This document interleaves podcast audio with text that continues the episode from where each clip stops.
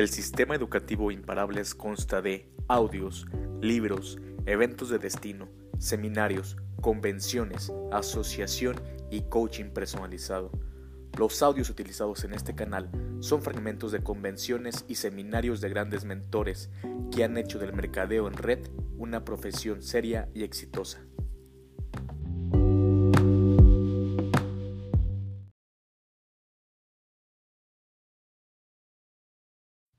Tener éxito es un desafío. Si así no fuera, estoy seguro de que más personas serían exitosas. Pero por cada persona que prueba los frutos del árbol del éxito, hay mil que examinan las raíces, que tratan de descifrarlo todo. Se los ve desconcertados y perplejos por lo que parece ser algo así como un secreto extraño, complejo e ilusorio que debe encontrarse para poder disfrutar del éxito. Mientras que muchas personas pasan la mayor parte de su tiempo luchando para ganarse la vida, una cantidad mucho menor parece tener todo a sus pies. En lugar de simplemente ganarse la vida, este grupo más pequeño trabaja afanosamente en amasar y disfrutar una fortuna. Todo parece ir bien para ellos mientras que el grupo más grande no puede creer cómo la vida puede ser tan injusta, complicada y desventajosa. Soy una buena persona, se dice el hombre a sí mismo. ¿Cómo es posible que este otro tipo sea feliz y próspero y yo siempre estoy luchando? Se pregunta a sí mismo. Soy un buen marido, un buen padre y un buen trabajador. ¿Cómo puede ser que nada me salga bien? La vida no es justa. Incluso soy más inteligente y tengo voluntad para trabajar más que algunas de estas otras personas que parece que todo les sale como quieren. Dice, y se tira en el sillón o tratar de más a mirar televisión. Pero se ve que no alcanza con ser una buena persona y un buen trabajador. Hay que ser un buen planificador y un buen soñador. Hay que ver el futuro completo de antemano. Hay que dedicarle muchas horas y sobrellevar los reveses y las decepciones.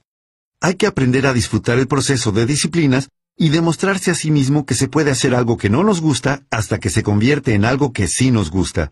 Hay que estar preparado y con ganas de enfrentar los desafíos si queremos lograr el éxito, porque los desafíos son parte del éxito.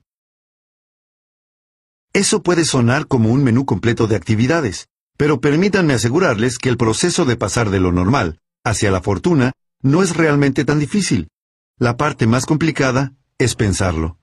Anticiparse a todo el esfuerzo y los cambios y la disciplina es mucho peor en la mente que en la realidad.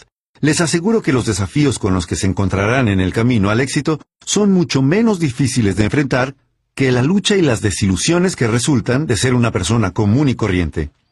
Enfrentar y superar los desafíos es una experiencia muy estimulante. Alimenta el alma y la mente. Nos hace más fuerte de lo que éramos. Refuerza los músculos mentales y permite que uno esté mejor preparado para el nuevo desafío. Ahora, supongamos que ustedes son personas que están dispuestas a abordar los desafíos, que realmente quieren conocer el proceso de ir desde lo normal hacia la fortuna y que están decididas a realizar el viaje para poder experimentar las recompensas. ¿Qué harían? ¿Por dónde empezarían? ¿Cuáles son los cambios que tienen que realizar y las disciplinas en que tendrán que dominar? Estas son las preguntas que habitualmente escucho de aquellos que quieren estar mejor, pero no lo están, y surgen en respuesta a muchas consultas que recibo de aquellos que quieren disfrutar la buena vida. Por eso que me tomé el tiempo para preparar esta colección de ideas y apreciaciones que damos en llamar el desafío de tener éxito. En realidad no preparé este programa que van a escuchar ahora, sino que evolucionó. Es un tomo de los mejores conceptos que pude reunir a través de los años, mientras viajaba por el mundo transmitiendo ideas que tienen relevancia para las personas a las que les interesa. No se trata de una técnica mística ni compleja que requerirá que se sometan a alguna forma extraña de transformación mental. Simplemente es un conjunto de principios básicos que les abrirá paso hacia un viaje que puede significar un cambio de vida. A través de los años, aprendí que cerca de media docena de cosas conforman alrededor del 80% de la diferencia sobre cómo resulta nuestra vida, y este programa abordará esas cosas esenciales, pero necesarias, que darán comienzo para ustedes a lo que me gusta denominar el proceso milagroso. Todo lo que tienen que hacer es escuchar y asimilar las ideas que voy a compartir con ustedes. Entonces, una vez que cuenten con esas ideas, su nuevo apetito de éxito y su renovada confianza en sí mismos les permitirá iniciar este viaje especial. Es un viaje que los llevará por caminos que siempre quisieron transitar, pero nunca encontraron entre el laberinto de senderos repletos de aquellos que están completamente perdidos y confundidos. Las horas que compartiremos juntos, examinando estas reflexiones, darán inicio a un nuevo proceso para ustedes. Y si comienzan a poner en práctica las ideas que vamos a compartir, les aseguro que su vida ya no será la misma. Ya no tendrán que seguir como se encuentran hoy, salvo que así lo decidan. La semilla de los grandes logros está a punto de sembrarse en sus mentes. Luego, mediante la magia de su propia actividad, la puesta en práctica de estas ideas fundamentales dará inicio a su proceso de crecimiento. Dentro de poco, disfrutarán la plena cosecha de recompensas que trae el hecho de poner en práctica estos principios fundamentales. Los desafíos para alcanzar el éxito iniciarán su retirada a medida que ustedes comiencen a notar qué simple es alcanzar el éxito, y estarán fascinados por los resultados que muy pronto comenzarán a disfrutar. Quiero felicitarlos por invertir en ustedes mismos. Vivimos en una época en la que muchos tienden a gastar más dinero en el afuera que en el interior de su cabeza. Eso lleva generalmente a consecuencias trágicas en las que nuestras vidas pasan inadvertidas sin alcanzar ningún progreso real o duradero. Para tener más, primero tenemos que convertirnos en más. Y para convertirnos en más, debemos comenzar el proceso de trabajar más arduamente sobre nosotros mismos que con todo lo demás. Este es uno de los descubrimientos más valiosos que logré en este campo de ir desde lo normal hacia la fortuna. El logro del éxito no solo se encuentra en reunir nuevos conocimientos, en la adquisición de nuevas habilidades, ni en la acumulación de nuevas experiencias. También se trata del descubrimiento de nuevas emociones. Es cómo nos sentimos en relación a lo que sabemos lo que hace la diferencia más grande en cuanto a cómo resulta nuestra vida. Cómo nos sentimos frente a las oportunidades que tenemos y las elecciones que tenemos determina la intensidad de nuestro esfuerzo, si lo intentamos o no, si nos sumamos o no, si creemos o no. A medida que vayan escuchando la información del seminario El desafío de tener éxito, me gustaría que fueran descubriendo algunos sentimientos fuertes en relación a su vida y a lo que quieren hacer con sus vidas. Probablemente ya cuenten con gran parte del conocimiento y con mucha experiencia, y quizás con la mayoría de las habilidades que se necesitan para ser exitoso. Lo que les puede estar faltando son los sentimientos firmes sobre lo que quieren y sobre lo que quieren hacer. Puede que ustedes sean de esas personas que se han visto tan envueltas en el proceso de ganarse la vida, que han olvidado las elecciones y las oportunidades que tienen para proyectar su propia vida. Así que dejen que el siguiente mensaje les llegue. Dejen que los ayude a descubrir los sentimientos que les harán dar una segunda mirada a su vida y hacia el lugar al que están yendo. Después de todo, uno tiene una sola vida, al menos en este planeta. Entonces, ¿por qué no hacer de ella una aventura de logros? ¿Por qué no descubrir todo lo que pueden hacer y todo lo que pueden tener? ¿Por qué no descubrir la forma en que ustedes pueden ayudar a muchas otras personas y en el proceso, la forma en que eso puede ayudarlos a ustedes? Empecemos este viaje de ideas y percepciones que bien podrían representar un cambio de vida para ustedes. Demos un vistazo de cerca a el desafío de tener éxito y a lo que puede significar para un mejor futuro para ustedes.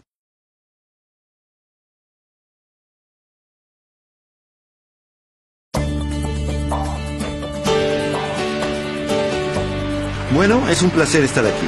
¿Cuántos de ustedes me vieron antes? ¿Es su primera vez? Ah, bien, la mayoría. Bien. Eh, sigo pensando que soy aún más famoso, pero supongo que la verdad es esta. Bueno, es bueno verlos a todos. Este va a ser un buen día. Nos tomaremos un par de descansos durante la jornada para que no tengan que estar sentados todo el tiempo sin interrupciones. Alguna vez alguien dijo, la mente solo puede absorber lo que el trasero puede soportar. Y me parece que es cierto. Así que no los haré soportar demasiado antes de tomarnos un pequeño descanso para estirar las piernas. ¿Hay algún adolescente? Invitamos a venir a los más jóvenes.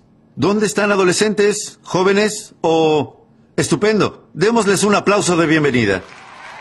Es bueno verlos a todos. Mi público favorito. Tengo una buena historia para contarles. Es sobre dos chicos en la escuela. Uno era muy listo, el otro no tanto. Un día la maestra tomó un examen de 10 preguntas y se puso a revisar las dos pruebas. Sorprendida, vio que el chico que no era tan listo había respondido a la perfección nueve de las diez preguntas, y pensó que eso no podía ser correcto. Así que miró la prueba del otro chico, el que era muy listo. Él había respondido a la perfección nueve de las diez preguntas. Y la maestra pensó, hey, aquí hay gato encerrado. Con seguridad el problema eran las respuestas de la décima pregunta. El chico que era muy listo había llegado a la décima pregunta y no supo la respuesta. Como se estaba quedando sin tiempo, escribió, no sé la respuesta a esta pregunta, y entregó la prueba. La maestra miró la otra prueba, la del chico que no era demasiado listo, y había respondido a la décima pregunta, yo tampoco sé. Y creo que la moraleja es que no hay que hacer trampa, ¿no? Es algo que nunca resulta bien. Bueno, vamos a comenzar. Esta es una sesión de trabajo, ¿sí? No vine a divertirlos, como pueden adivinar gracias a mi chiste de apertura. No podría ganarme la vida en Las Vegas, así que hoy no habrá ningún circo para ganarme su aprobación, aunque tengo varias ideas serias que compartir con ustedes y quiero llegar a ellas de inmediato. Pero voy a comentarles brevemente, para los que están aquí por primera vez, que crecí en Idaho, en un pequeño pueblito en el extremo sudoeste de Idaho. Mi padre aún vive en esta pequeña comunidad agrícola, en la vieja casa donde crecí. Su próximo cumpleaños será el de 90 y todavía sigue trabajando. Estoy tratando de que se retire este año. Le digo, hey, papá, 89 años, qué estupendo año para retirarse. Y me sigue contestando, hey, dímelo en 10 años, puede que entonces esté listo. es maravilloso. Pero bueno, fui al colegio, me gradué, asistí a la universidad un año, a mitad de mi segundo año decidí que era lo suficientemente listo, así que abandoné. Fue un tremendo error de mi parte. Debí haberme quedado en la universidad, pero pensé, ya saben, caray, soy lo bastante listo para conseguir un trabajo. Y en ese momento creía que eso era todo lo listo que hay que ser. Suficientemente listo para conseguir un trabajo. Así que a los 19 años abandoné los estudios y empecé a trabajar. Y como mis padres me habían enseñado a trabajar duro, eso no fue ningún problema. Y ya saben, si uno trabaja duro y cruza los dedos y evita meterse en problemas y paga sus cuentas a tiempo y hace lo mejor que puede, tiene esperanzas de futuro. De eso se trata. Y a eso me dediqué. Un tiempo después conocí a una hermosa mujer y probablemente haya utilizado con ella mi mejor presentación de ventas. Para comenzar, le prometí riquezas, fama, fortuna y viajes por el mundo. Le dije, probablemente la mejor decisión de tu vida sea casarte conmigo. Y creyó lo que le decía. Por suerte para mí lo hizo. Nos casamos y comencé a formar mi pequeña familia bastante pronto, y haciendo lo mejor que yo creí que podía. Pero año tras año me fui quedando un poco más atrás, comprando un poco más de lo que podía pagar a tiempo con comodidad, y a los 25 años estaba metido en un pozo. ¿Sí? Los acreedores empezaban a llamar diciendo, ¡Hey! Nos dijo que había mandado el cheque por correo. Y yo bailaba haciendo malabares. Tenía monedas en el bolsillo, nada en el banco. Y me preguntaba cómo seguir, ¿saben? Soy una buena persona, llamo a mi familia, ciertamente trabajaba duro, pero no estaba progresando. Y pensé que quizás debía retomar los estudios. Haber asistido un año a la universidad es muy poca cosa en una solicitud de empleo, pero con una familia es una decisión difícil retomar los estudios cuando se tiene una familia. Así que ya saben, el mejor momento para seguir estudiando es cuando se está estudiando. Volver en general no funciona. Así que puede decirse que lo descarté. Después, pensé que si tuviera mi propio negocio podría lograrlo, pero no tenía dinero. A los 25 años, me quedaba mucho del mes para cuando se acababa el dinero. Así que tenía ese dilema mientras me preguntaba qué podía hacer para mejorar mi vida. Tenía deseos de trabajar, pero no había encontrado la respuesta.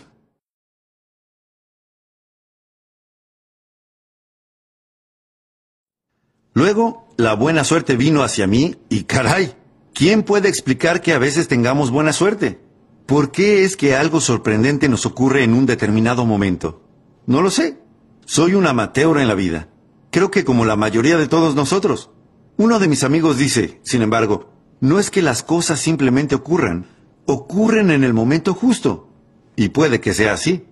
No lo sé, pero mi buena suerte llegó cuando tenía 25 años y conocí a un hombre muy rico, adinerado. Este señor se llamaba Schroff, Earl Schroff. Un amigo mío trabajaba para él y comenzó a contarme sobre este hombre. Me dijo, tienes que conocer al hombre para el que trabajo.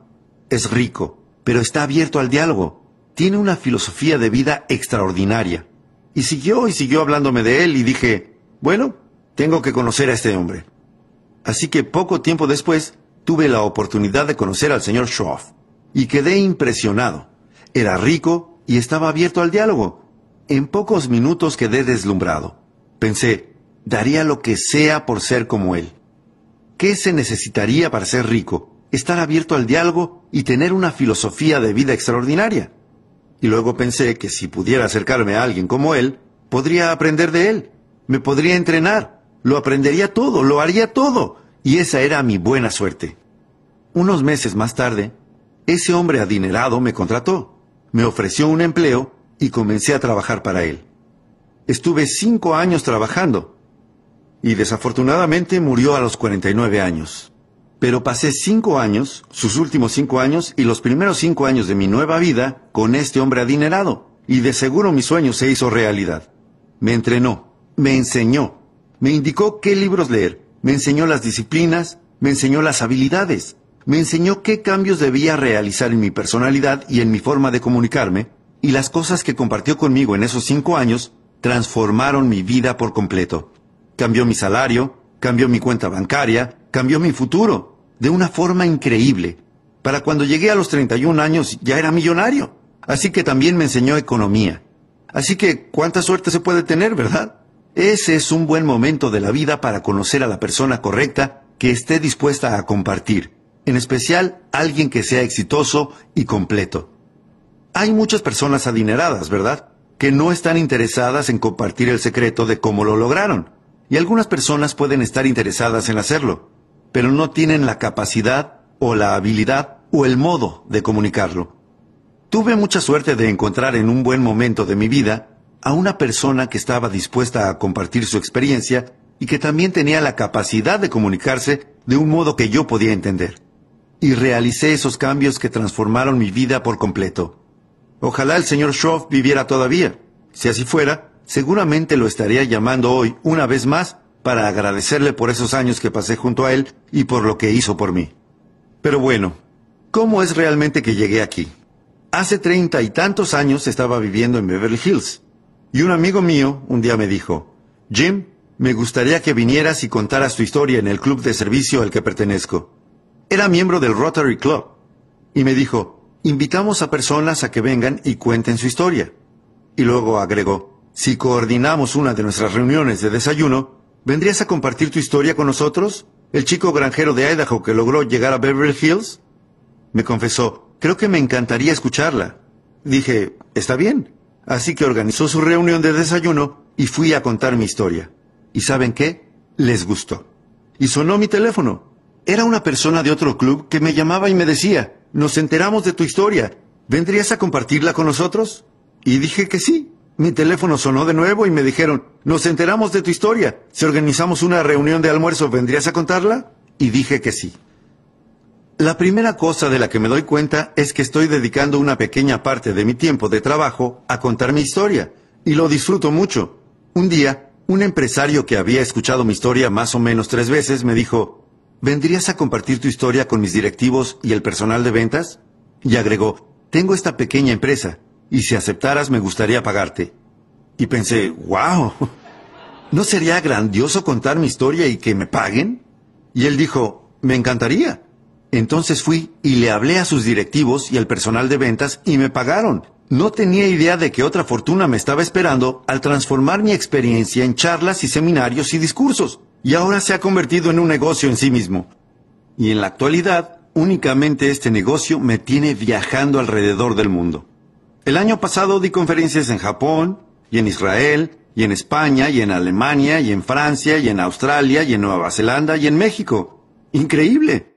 En la primera parte del año estuve en Londres dando una conferencia. De casualidad fue la misma noche en que Pavarotti se presentó en Londres. Así que, qué gran dilema para la gente de Londres. ¿Vamos a ver a Jim Ron o vamos a escuchar a Pavarotti? Bueno, tengo que admitir que reunió más gente que yo. Algo así como 150 mil personas más. Dio un concierto gratuito en Hyde Park y esperaba que fueran 250 mil personas. Pero llovió así que solo fueron 150 mil. Pero se mojaron todos, desde el príncipe Carlos hasta el último. Se sentaron bajo la lluvia y escucharon a Pavarotti. Me hubiera gustado mucho, claro, sentarme bajo la lluvia, escuchar a Pavarotti. De todas formas, él y yo ahora nos pusimos de acuerdo para no presentarnos nunca más en la misma ciudad el mismo día. No, no es cierto. Pero caramba, lo fascinante que puede ser para un chico granjero de Idaho, criado en el anonimato, con padres de ingresos modestos, encontrarse con la persona indicada en el momento justo, dispuesta a compartir las ideas que transformaron mi vida por completo. Así que el objetivo de mi seminario de hoy es compartir algunas de esas ideas con ustedes y quería, en primer lugar, hacerles un pequeño resumen de mi historia. Mi historia probablemente sea más fascinante para mí que para ustedes, pero quiero escucharla de nuevo, así puedo, bueno, aburrirlos. Pero bueno, estoy listo para empezar. Veamos cuánto puedo comprimir en un solo día. El eje de mi programa de conferencias es un fin de semana de dos días sobre liderazgo. Y si tienen la posibilidad, dimos la última aquí hace unos meses y no tendremos otra probablemente hasta el año que viene. Pero son dos días en los que tendremos mucho tiempo para tratar una gran cantidad de temas. Y hoy no tenemos tiempo para eso, pero déjenme ver cuánto puedo avanzar en unas pocas horas, porque quiero que se vayan con algo para pensar y reflexionar, y tengo dos responsabilidades que cumplir, ¿sí? Una es que aprovechen el dinero que destinaron a este encuentro. Entregaron su dinero ganado con esfuerzo, Queremos asegurarnos de obtener el mejor rédito del dinero que gastamos. Así que cuando se vayan hoy de aquí, quiero que puedan decir, ese gasto valió la pena.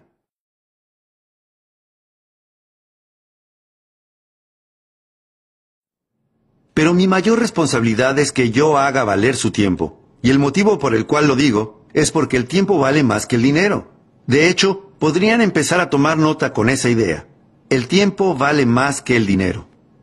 Se puede obtener más dinero, pero desafortunadamente no se puede obtener más tiempo. Cuando pasa un día, tenemos un día menos para vivir, así que tenemos que vivirlo con prudencia. Yo no desperdiciaría uno de mis días, por nada, por nadie, una vez que comencé a comprender el valor que tienen. Así que los días tienen un precio muy alto y no cuestan dinero. Esa fue una decisión fácil de tomar. Vivimos en California. El dinero no es un problema para nosotros, pero el tiempo ese es nuestro problema. De manera que cuando alguien les pide que dediquen este día, es una decisión de mucho peso. Y yo les agradezco que estén dispuestos a dedicar uno de sus días, porque a mí también me va a costar uno de mis días. Me representa un gasto tremendo. Así que para ese tipo de gasto de tiempo y dinero y esfuerzo, veamos cuánto podemos aprovechar hoy, porque quiero que se vayan diciendo, no solo valió la pena el dinero invertido, sino también mi tiempo. Y quiero que sea valioso para ustedes. Por eso estoy aquí. Hoy quiero hacer una inversión en ustedes, porque lo que quiero cosechar cuando regrese aquí son historias, ¿sí? Una de las historias que escuché hoy fue que hace 17 años, Bob Ferrar, que estuvo aquí hoy, dijo, hace 17 años asistí a su primer seminario y seguí esas notas durante todos esos años. Y él se convirtió en una persona adinerada y tiene un estilo de vida extraordinario. Se fue a Australia el año pasado, este año creo. Increíble. Eso es lo que me encanta. Volver y que alguien diga por carta o por teléfono o en persona. Fui a su seminario en noviembre de 1992 en Anaheim, California. Y algunas de las cosas que usted compartió conmigo ese día marcaron la diferencia. Mire mi cuenta bancaria, mi salario, la relación con mi familia, mire mi empresa, mire mi negocio, mire todo lo que he logrado. Y esa es la clase de aporte que quiero hacer porque eso es lo que para mí vale y por eso estoy aquí, ¿saben? No necesito el dinero, ¿saben? Me llevo el dinero, pero bueno, no necesito el dinero. Pero adivinen lo que sí necesito. La posibilidad de que un chico granjero de Idaho tenga la posibilidad en las próximas horas de hacer esta clase de inversión en estas personas. Podrán imaginarse las historias que bien podrían surgir de un público como este. Así que por eso estoy tan contento de estar aquí, para hacer la mejor inversión que pueda. Y desde mi punto de vista, y hoy pagaron por conocer mi punto de vista, no pretendo tener la razón, no pretendo tener todas las respuestas, pero tengo algunas que he usado. Y el objetivo de este seminario es compartir con ustedes las respuestas que considero que me sirvieron a mí. Y tienen que tomar buenos apuntes y ver lo que ustedes piensan sobre las cosas que voy a compartir hoy con ustedes. Tengo otro pequeño consejo más, y es que si descubren que algo de lo que voy a compartir con ustedes hoy les resulta valioso, Aquí viene lo que quiero que hagan. Simplemente inténtenlo. Simplemente inténtenlo, ¿sí? Ahora, si algo de esto no tiene sentido, tachen esos apuntes. Y si nada de esto tiene sentido, bien, destruyan todos sus apuntes y apuesten al seminario de otra persona. Pero permítanme hacer lo mejor que pueda. Las palabras son burdas, está bien, sobre todo cuando tratamos de describir lo que sentimos o pensamos. Pero permítanme ver qué puedo ofrecerles hoy. Y tómenlo como algo valioso. Llévenselo a casa y analícenlo y considérenlo. Si puedo hacer que piensen, la mayoría de las respuestas tienen que salir de ustedes. Pero si yo puedo estimular algunos procesos de pensamiento aquí y ahora, vamos a tener un día muy valioso. Muy bien.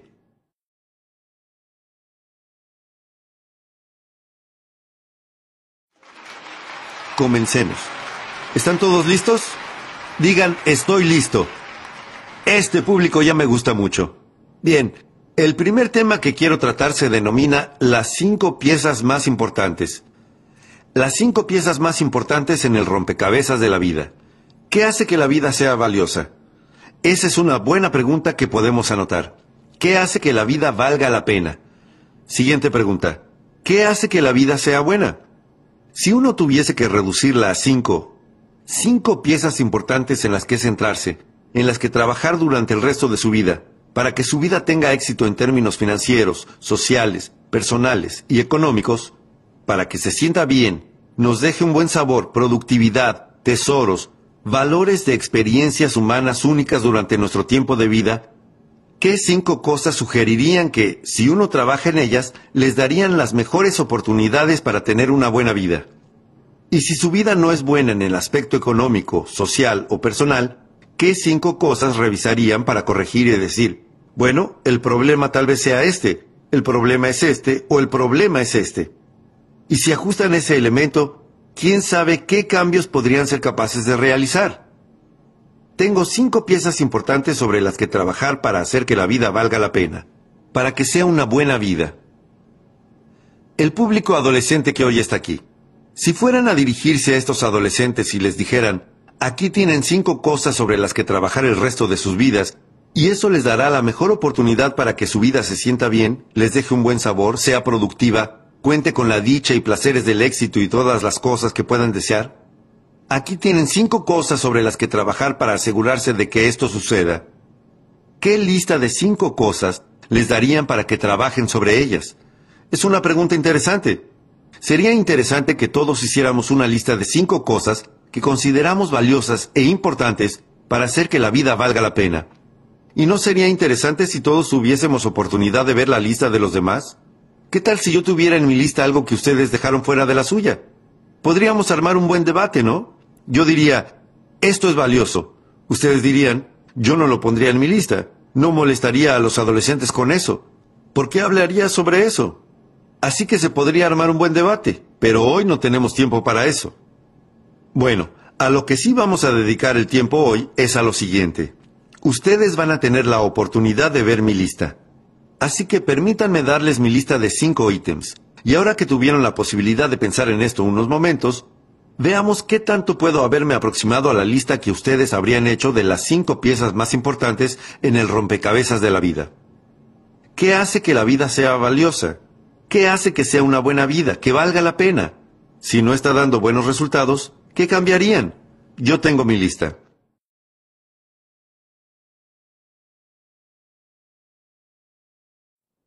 Antes de darles la lista, permítanme que les dé la fórmula de cómo obtuve la lista. Una pequeña fórmula que mi maestro, el señor Schroff, me dio cuando yo tenía 25 años. La usé durante todos estos años. Yo también pertenezco a un pequeño grupo. Hacemos negocios alrededor del mundo. La compartí con los miembros de ese grupo. Todos la usamos vayamos donde vayamos. Es una fórmula simple y pequeña, pero creo que les va a parecer muy valiosa. Aquí está. Generalmente hay cerca de media docena de cosas que hacen el 80% de la diferencia. Generalmente hay cerca de media docena de cosas que hacen el 80% de la diferencia. Gran fórmula.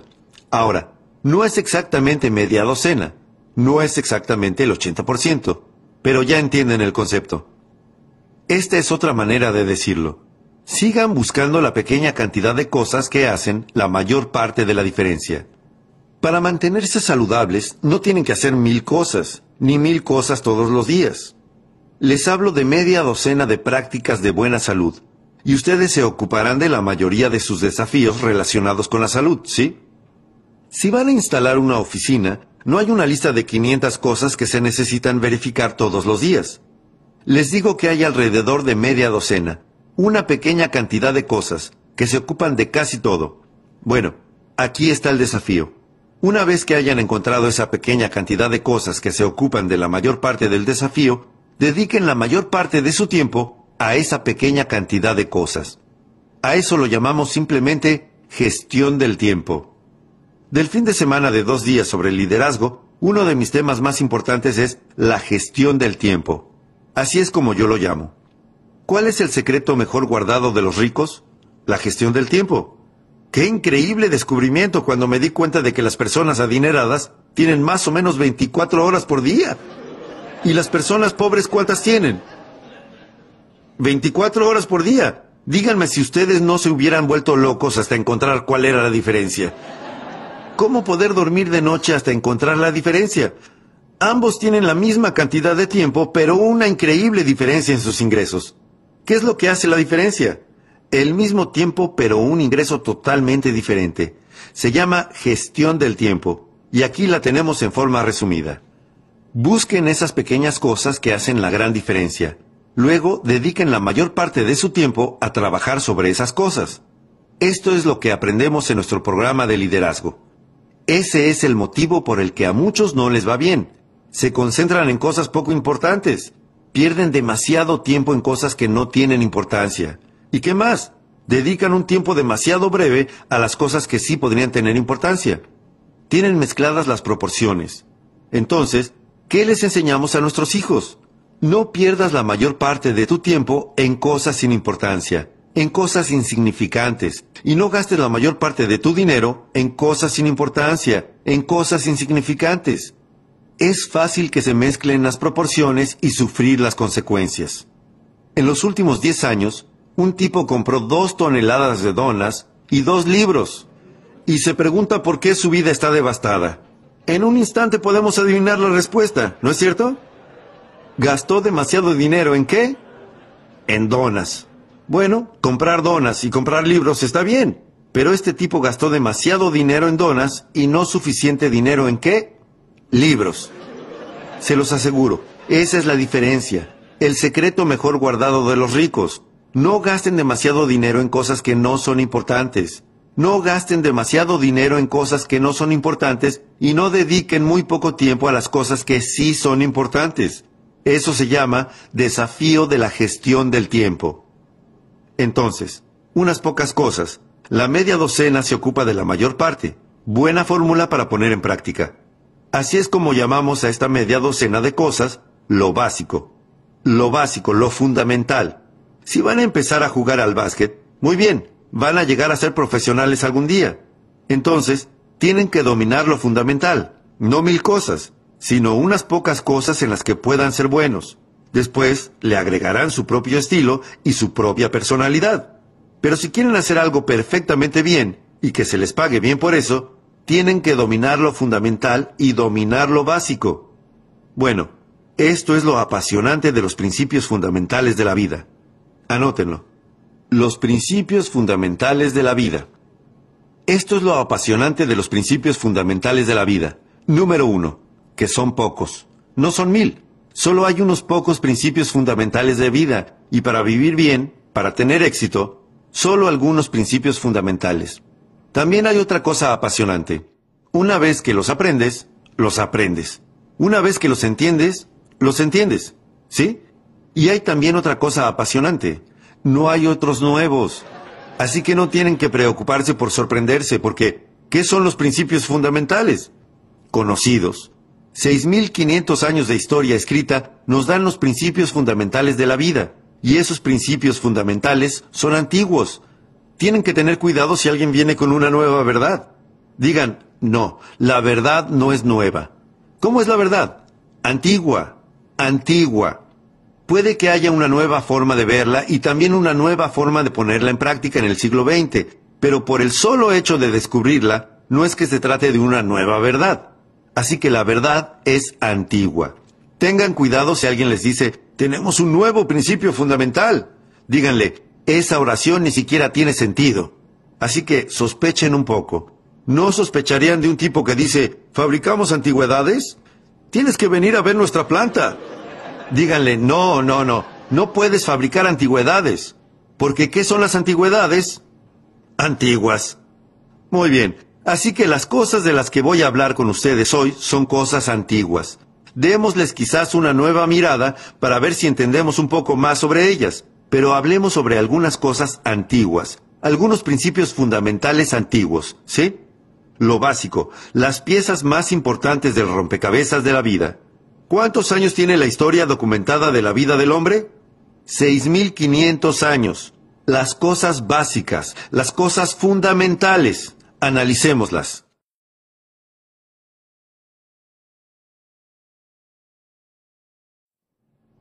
La siguiente es la número uno. De hecho, es posible que todos estemos de acuerdo en la primera de las cinco piezas más importantes en el rompecabezas de la vida. La número uno es la filosofía. La filosofía, nuestra capacidad para establecer una filosofía mediante el uso de nuestra mente, la capacidad de pensar, de procesar ideas e información. Vaya una función importante, utilizar la mente, la capacidad de pensar, procesar ideas e información y establecer nuestra filosofía nuestra filosofía que dicta nuestros sueños de futuro, objetivos y propósitos y metas, y un plan razonable para alcanzarlos en un marco de tiempo razonable. Esa es nuestra filosofía, y esto es lo que establece nuestra filosofía. Y esto es único. Solamente los seres humanos pueden hacerlo. Solamente los seres humanos pueden establecer una filosofía, reorganizar su vida en el momento en que lo deseen. Las demás formas de vida no pueden hacerlo. Solo los seres humanos. Un ganso puede volar en una sola dirección en invierno. ¿En cuál? Sur. ¿Cómo es posible que el ganso vaya hacia el sur en invierno? Porque es un ganso. No puede ir hacia el norte, no puede ir en otra dirección. ¿Y qué lo impulsa? Su instinto y su código genético. Pero podemos ver que eso no se aplica a los seres humanos. A nosotros no nos impulsan los instintos y el código genético. Los seres humanos podemos dirigirnos hacia el norte en invierno, podemos ir hacia el sur, al este y al oeste, podemos hacer lo que deseemos, podemos arrancar la página del guion de una antigua vida los últimos cinco años y diseñar cinco años completamente nuevos. Solo los seres humanos pueden hacer eso. La única forma de vida en la Tierra que puede hacer eso, establecer una filosofía y modificar su vida en el momento en que lo desee, modificar sus ingresos en el momento en que lo desee, modificar sus circunstancias en el momento en que lo desee, modificar su residencia en el momento en que lo desee, modificar todo, hacer todo, ir en cualquier dirección. Solo los humanos pueden hacer eso, de todas las formas de vida sobre la Tierra. Lo que es importante es desarrollar la capacidad de utilizar todas estas posibilidades para crear una filosofía más refinada que ayude a ordenar sus vidas, tomar los valores que deseen e ir en busca de los tesoros que son importantes para ustedes. Filosofía. ¿Qué tan importante es eso? Bueno, si me lo hubieran preguntado a los 25 años, si me hubieran conocido a los 25 años y me hubiesen dicho, Jim Ron, ¿Cómo es posible que estés viviendo en Estados Unidos y sin embargo estés en una posición tan desfavorable? ¿Tan solo monedas en tu bolsillo luego de haber trabajado durante seis años? ¿No tienes nada en el banco? ¿Estás atrasado con respecto a las grandilocuentes promesas que le hiciste a tu familia? Vives en Estados Unidos. Estuviste al menos un año en la universidad. ¿Acaso no se preguntarían con toda razón qué es lo que funciona mal? Si me hubieran hecho esa pregunta a los 25 años, jamás se me habría ocurrido culpar a mi filosofía. No se me habría ocurrido nunca. No tenía idea. Y si me hubieran dicho, Jim Ron, ¿cómo es posible que estés en una posición desafortunada aquí a los 25 años, avergonzado? Habría tenido la tendencia a culpar al gobierno. Son esos demócratas los que... Me resultaba más fácil hacer eso que culpar a mi filosofía. Solía culpar a los impuestos. Solía decir, los impuestos son demasiado... ¿Qué? Altos. Adivinen cuál era la tasa impositiva más alta cuando comencé a pagar impuestos. El 91%, la tasa impositiva federal más alta. Ahora, ¿cuál es la tasa impositiva federal más alta? Aproximadamente del 33%. Pero ¿qué es lo que sigue diciendo la gente? Los impuestos son demasiado... Ese perro viejo ya no caza, decimos en Mississippi. ¿Cómo pueden usar esa excusa si la tasa impositiva pasó del 91% al 33%? Los impuestos no pueden ser el motivo de que uno se encuentre en una posición desafortunada. Pero yo solía culpar a las tasas de interés. Solía culpar a los precios. Solía decir, las cosas cuestan demasiado. Deben estar familiarizados con esta antigua lista. Solía culpar al clima, solía culpar al tránsito, solía culpar a la compañía, a las políticas de la compañía. Solía decir, si solamente pagan esto, ¿cómo esperan que uno provea a su familia y ahorre para el futuro y se vuelva independiente financieramente? Si solamente pagan esto. Eso es lo que yo creía que estaba mal en mi vida a los 25 años. Todas esas cosas que me rodeaban.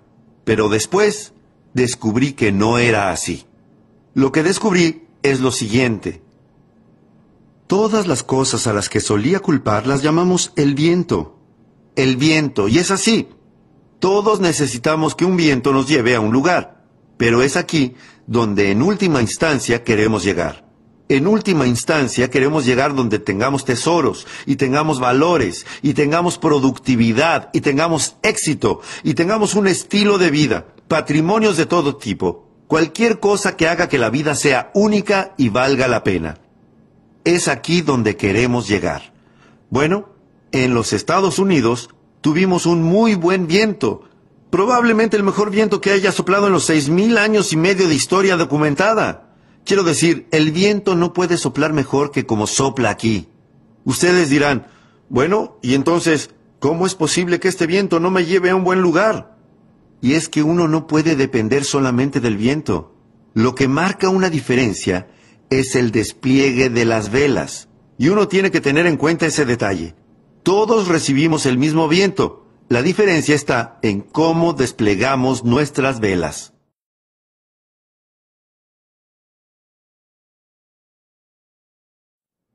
Lo que deseo compartir con ustedes el día de hoy es el despliegue de esta nueva vela. Es para eso que existe el sermón de los domingos por la mañana, para ayudarles a desplegar mejor sus velas. Es para eso que existen los libros, es para eso que existe el aprendizaje, es para eso que existe el colegio, para que este viento no los impulse contra las rocas, no los haga encallar en una playa. Es cierto que algunas personas tienen tan pocos pensamientos constructivos que ni siquiera han izado sus velas. Así que pueden imaginarse dónde acabarán. ¿Qué? Es lo que se denomina un desastre.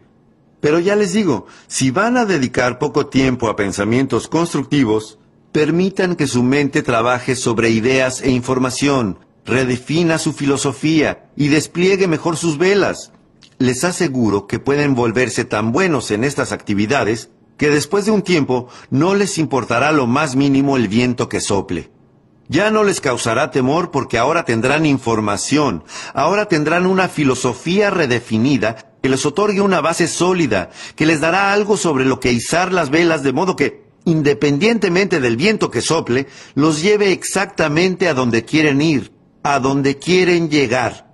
Y eso es lo que marcó una diferencia en mi caso, el despliegue de las velas, el proceso mental, la capacidad para producir ideas e información y hacer que la vida sea única y valga la pena. Bueno, ¿qué es la filosofía?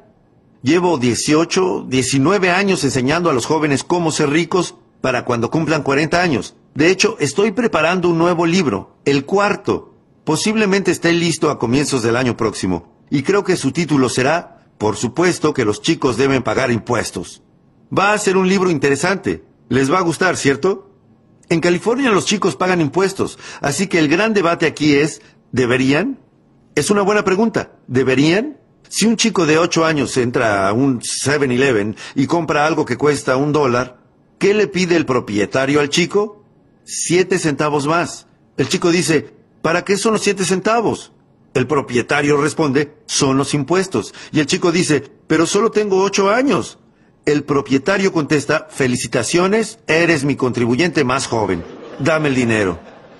Así que en California los chicos pagan impuestos. La cuestión del debate es si deberían hacerlo. Y mi libro responde que, por supuesto que los chicos deben pagar impuestos. Si uno quiere conducir su bicicleta por la acera y no por el barro, tiene que pagar siete centavos. De modo que todos tienen que pagar.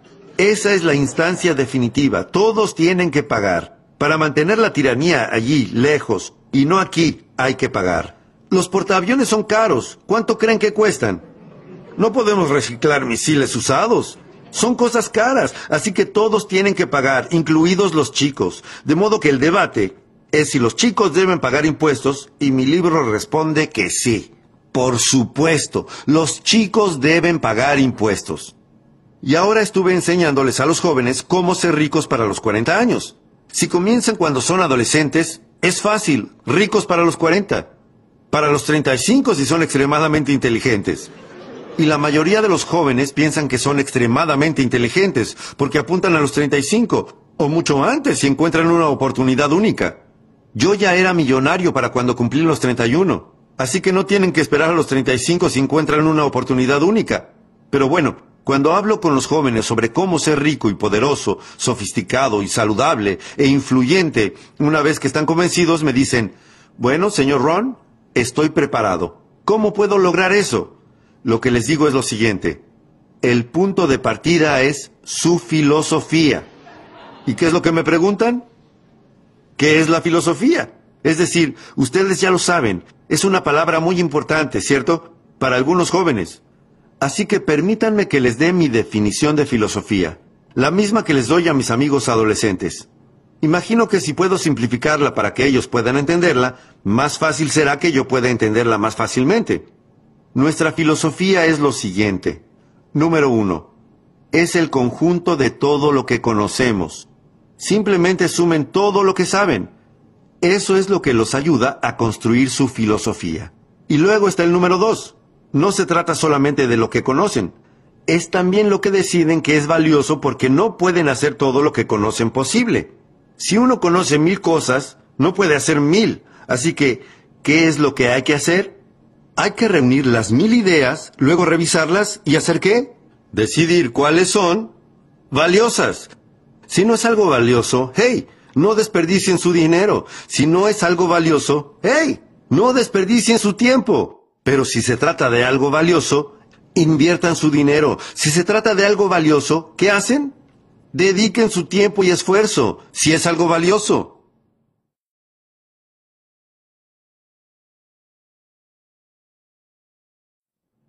Estas son las dos cosas que establece nuestra filosofía. En primer lugar, reunir conocimientos. Es para lo que sirve el colegio, reunir conocimientos, aunque no es el único fin no es la única forma de establecer una filosofía. En primer lugar, reunimos conocimientos. En segundo lugar, revisamos todos nuestros conocimientos y decidimos cuáles son valiosos, cuáles no son valiosos, en qué no desperdiciar nuestro tiempo, a qué dedicar nuestro tiempo. Este proceso establece nuestra filosofía. Así que son dos elementos. En primer lugar, es muy importante conocer. Hay que saber. Eso es lo que les digo a mis amigos adolescentes cada vez que tengo oportunidad de hablar con una clase de alumnos del colegio o de la facultad, de la universidad. Hay que saber. Así que presten atención a la información que reciben aquí, en el colegio. Lo que piensen al respecto depende de ustedes, y lo que vayan a hacer con esa información pronto dependerá de ustedes. Pero mientras estén aquí, asegúrense de recibirla. Tengo una buena frase para mis amigos adolescentes. Es esta. No salgan del colegio sin ella. Es decir, no se vayan de aquí sin tener algo en lo que pensar y reflexionar. Les dije a los jóvenes del Newport Harbor High School, les comenté que no hay nada peor que ser tonto. Hay que saber. No tener dinero es malo, pero ser tonto, eso es realmente malo. Y lo que es muy, muy malo es no tener dinero y ser tonto. Es decir, no hay muchas cosas peores que esa, salvo que estés enfermo enfermo, sin dinero y tonto, prácticamente no se puede caer más bajo. Bueno, probablemente haya un escalón más. Feo. Pero bueno, eso es todo, ¿no? Feo, enfermo, sin dinero y tonto. La peor perspectiva en la vida. Así que hay que saber, hay que tener información. Y como eso es cierto, corrijamos un par de clichés. Son estos. Corrijámoslos. Este es un público inteligente. Corrijamos un par de antiguos clichés. El primero, lo que uno no sabe, lo lastimará. Simplemente realicen esa inteligente corrección. Lo que uno no sabe, lastimará su cuenta bancaria. Si uno no sabe algo, lo que no sabe, lastimará su salud. Lo que uno no sabe, lastimará su futuro. Lo dejará con una billetera vacía y un corazón vacío. Lo que uno no sabe. Pregúntenle a una persona de 50 años que no tenga dinero y solo hagan unas pocas preguntas. ¿Qué es lo que descubrirán al poco tiempo? Que es un buen tipo, pero que no sabe. Así que hay que saber. Otro antiguo cliché. Corrijámoslo. La ignorancia no es dicha.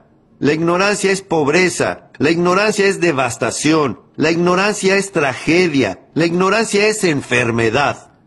Todo se desprende de la ignorancia. Así que hay que saber, hay que tener información. Bien.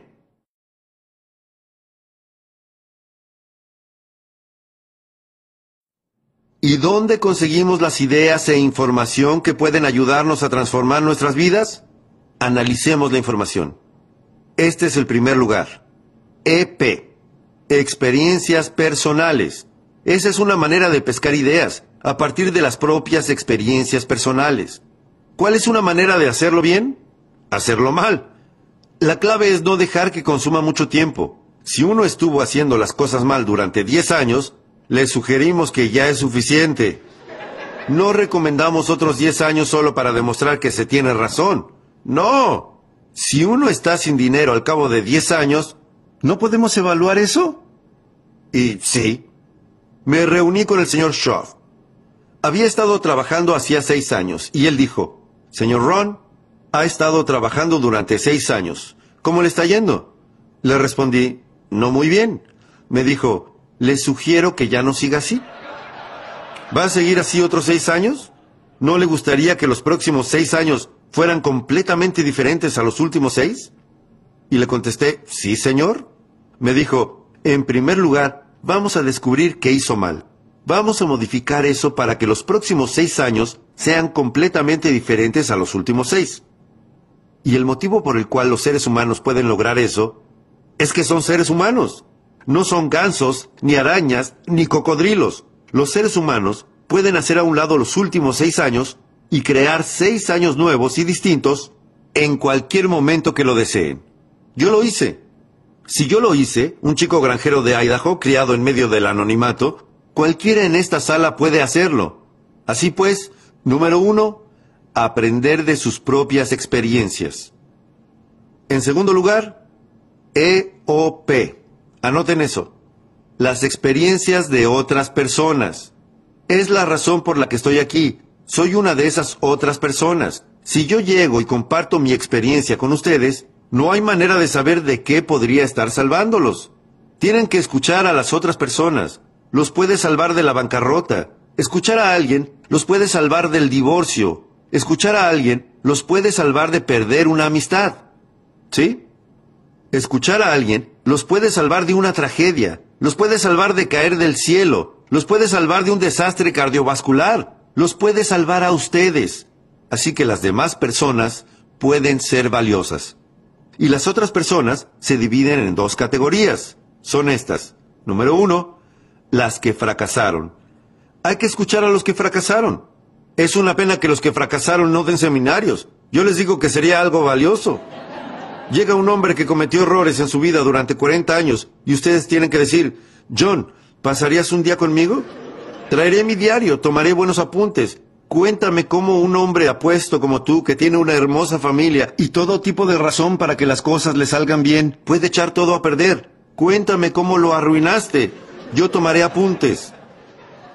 Así que aquí hay una pista. Aprendan de lo negativo al igual que de lo positivo. Aprendan del fracaso al igual que del éxito.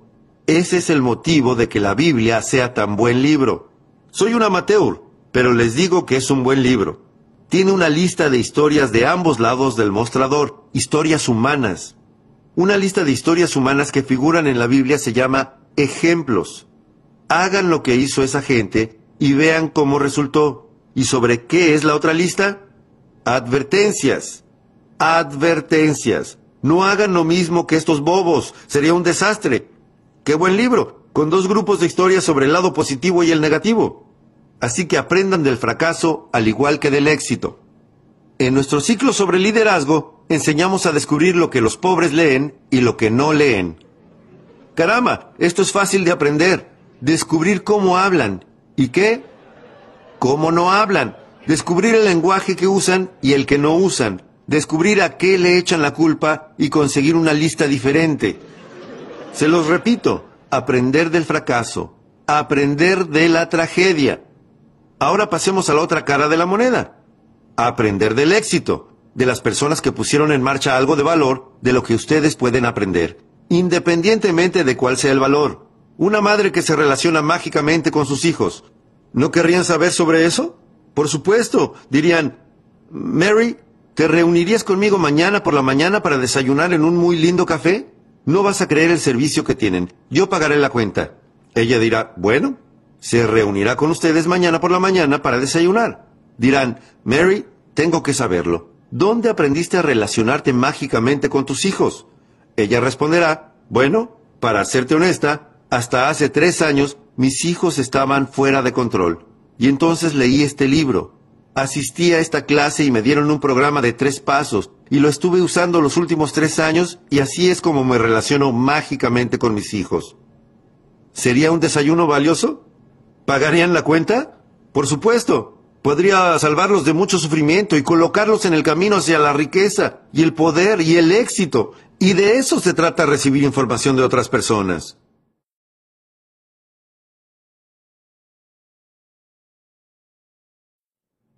Esta es una parte de cómo hacerlo.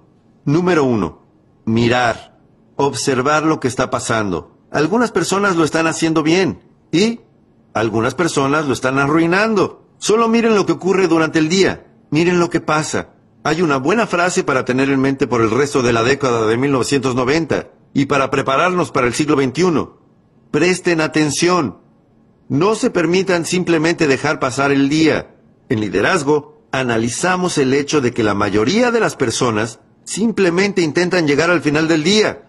Lo que las personas sensatas hacen es esto. Aprenden del día. Aprenden algunas lecciones antes de que el día termine, solamente con mirar lo que ocurre.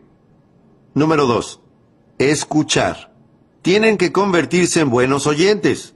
Es un desafío escuchar bien. Les explico por qué.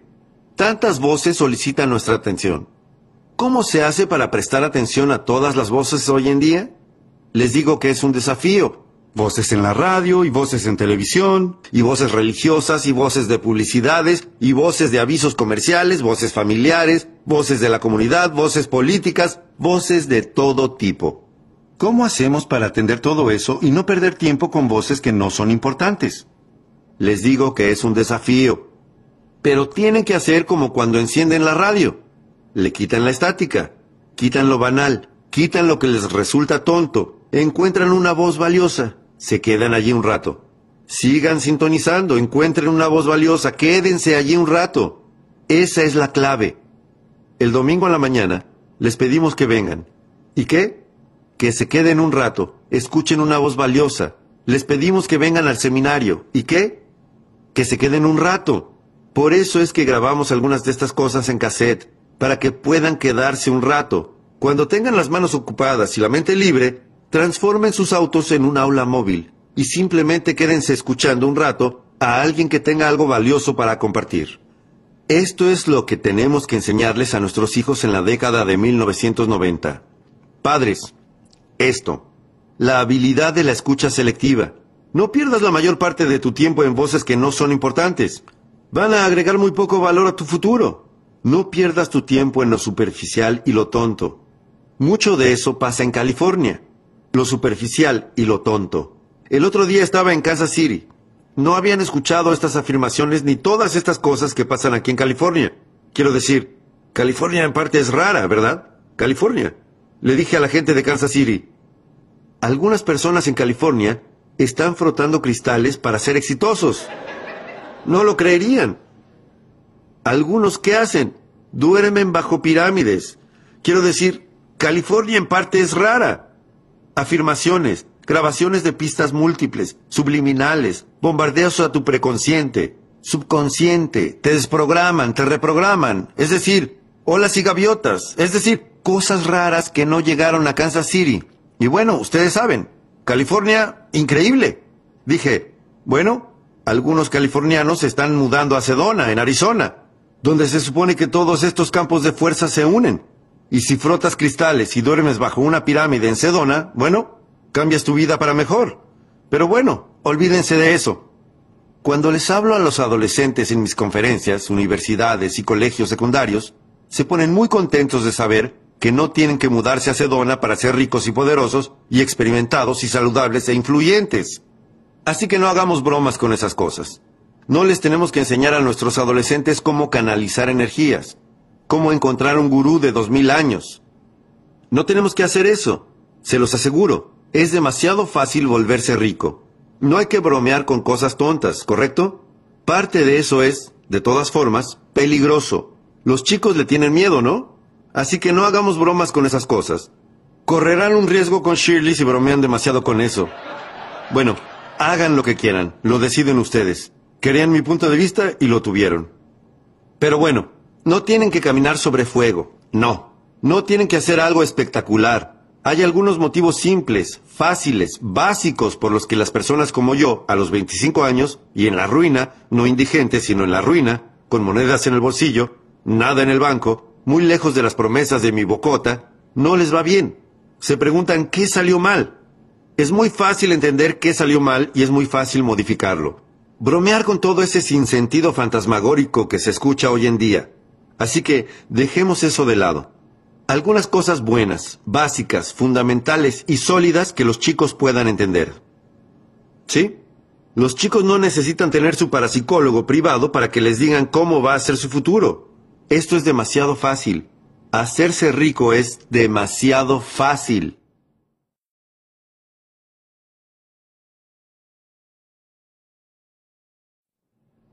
Yo era rico para cuando cumplí los 31 años. Este es mi mayor consejo para mis amigos adolescentes. Fue fácil.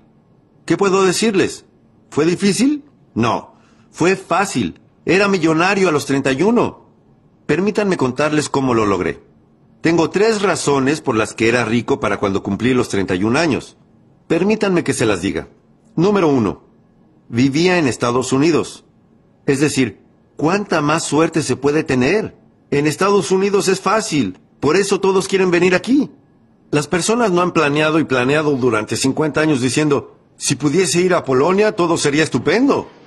No, no, los balseros no tratan desesperadamente de llegar a Vietnam. No, no están atravesando el alambrado para tratar de entrar en México. No. Neil Diamond dice que pareciera que todos se dirigen hacia... Todos están viniendo a Estados Unidos. ¿Por qué? Todos quieren venir aquí por todos los medios posibles para llegar aquí. ¿Por qué? Porque en Estados Unidos es fácil. Así que si van a irse a sus casas con una idea, vayan a sus casas con esto. El señor Ron nos recordó que en Estados Unidos es fácil. Él era rico cuando cumplió los 31 años. En Estados Unidos es fácil. En Bangladesh es difícil. Llévense eso a casa. ¿Cuál es el ingreso anual promedio en Bangladesh? 120 dólares. Eso es difícil.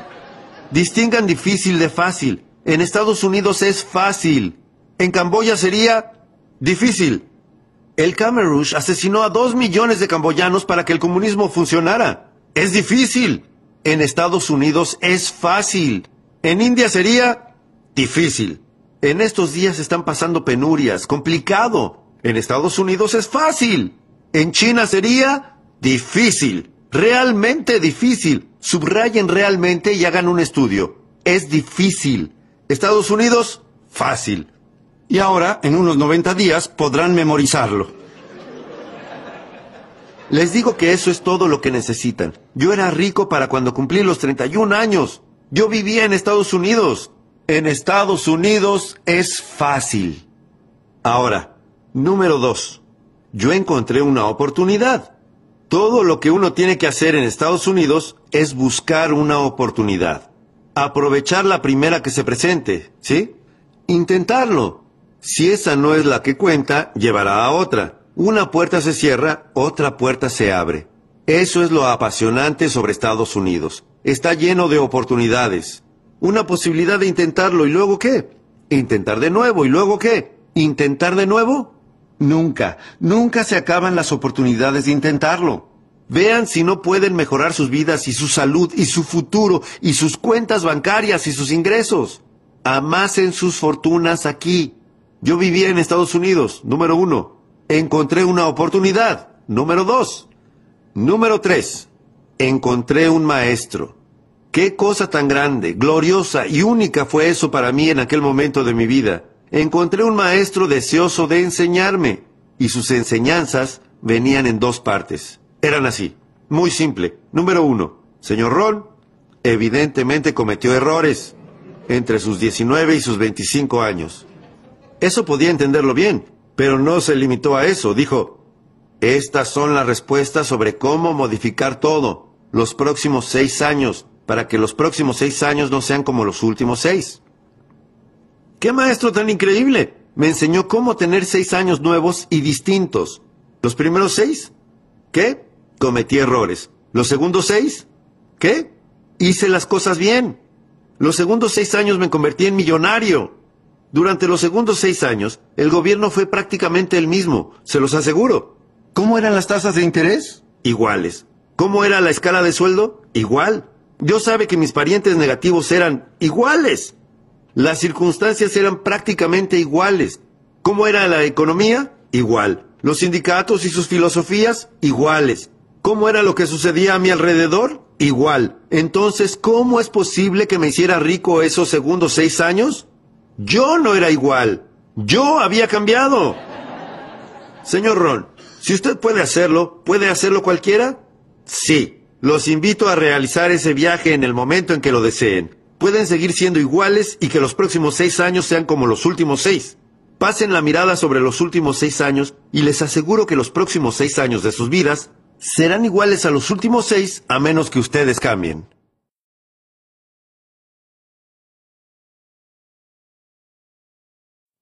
O a menos que quieran contar con esta pequeña lista que llamamos la lista del no mucho. La mayoría de las personas cuenta con esta lista del no mucho. ¿Qué ocurriría si sus parientes negativos se convirtieran en positivos? ¿Cuánto afectaría eso a su futuro y su fortuna? ¿Cuánto? No mucho. No mucho. ¿Qué ocurriría si los precios bajaran un poco? ¿Cuánto afectaría eso a su futuro? Les aseguro que no mucho. Si la situación económica mejorara un poco, ¿qué implicaría? No mucho. Ahora que los demócratas están al mando, ¿cuánto afectará eso a su futuro? No mucho. Podríamos armar un buen debate. Si los republicanos se hubieran mantenido al mando, ¿qué habría significado? ¡Hey! No mucho. ¡Hey! Podríamos armar un buen debate. Se los aseguro, se trata de una lista del no mucho. Si uno no hace planes para sí mismo, adivinen qué pasa. Probablemente puedan ajustarse a los planes de otra persona. Adivinen lo que otra persona puede tener planeado para ustedes. No mucho. Entonces, ¿qué es lo que va a marcar la diferencia?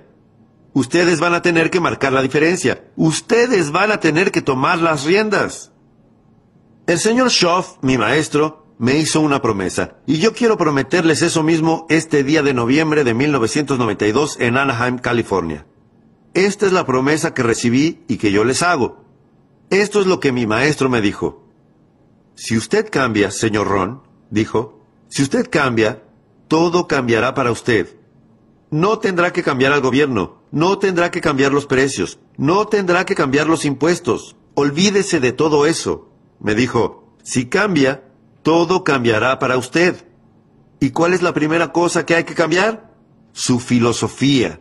Uno comienza por cambiar su mente, uno comienza por cambiar su forma de pensar, uno comienza a captar nuevas ideas e información, a reunir nuevos conocimientos, a tomar mejores decisiones sobre qué es valioso y se los aseguro. Si hacen eso, su vida entera cambiará, su salud cambiará, la relación con sus familias cambiará, sus capacidades para hacer frente a los desafíos y a los problemas cambiará, se los aseguro, ingresos, ascensos, todo cambiará. Si uno cambia, todo cambiará. Si uno no cambia, Nada va a cambiar. Uno puede cruzar los dedos todo lo que quiera y esperar que las cosas se enderecen. Uno puede desear que el viento no sople tan fuerte, pero les aseguro que desear que el viento cambie a su favor puede considerarse ingenuo como mínimo.